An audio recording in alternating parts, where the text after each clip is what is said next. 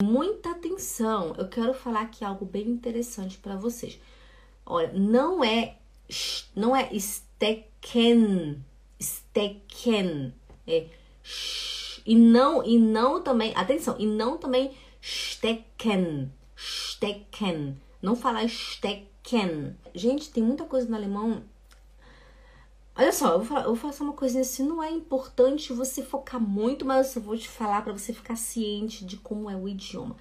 Essa palavra stecken, você não fala stecken, você fala stecken, stecken.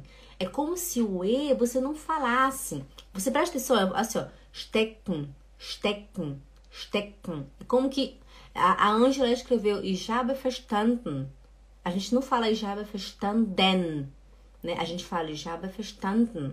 Ich habe verstanden. Né? É como se engolisse aqui. O E não fala. Olha aí, a Ângela escreveu Ich habe verstanden. Pessoal aqui no YouTube, Ich habe verstanden seria eu entendi, né? Eu vou escrever aqui para vocês. Ich habe verstanden, verstanden. Mas a gente não fala verstanden, a gente fala verstanden, verstanden.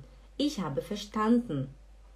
Hã? Eu sei que é difícil, mas se você falar verstanden, tá tudo bem, a pessoa vai entender. O que eu tô querendo aqui passar para vocês é uma informação é, para vocês terem uma ideia de como é falado o alemão, né? Você que já está já tá num nível mais avançado e quer melhorar mais ainda, né? Você pode já prestar atenção nesses pequenos detalhes, né? Em vez de falar verstanden, ich habe verstanden, você fala ich habe verstanden, ich habe verstanden ok? Em vez de falar habe verstanden.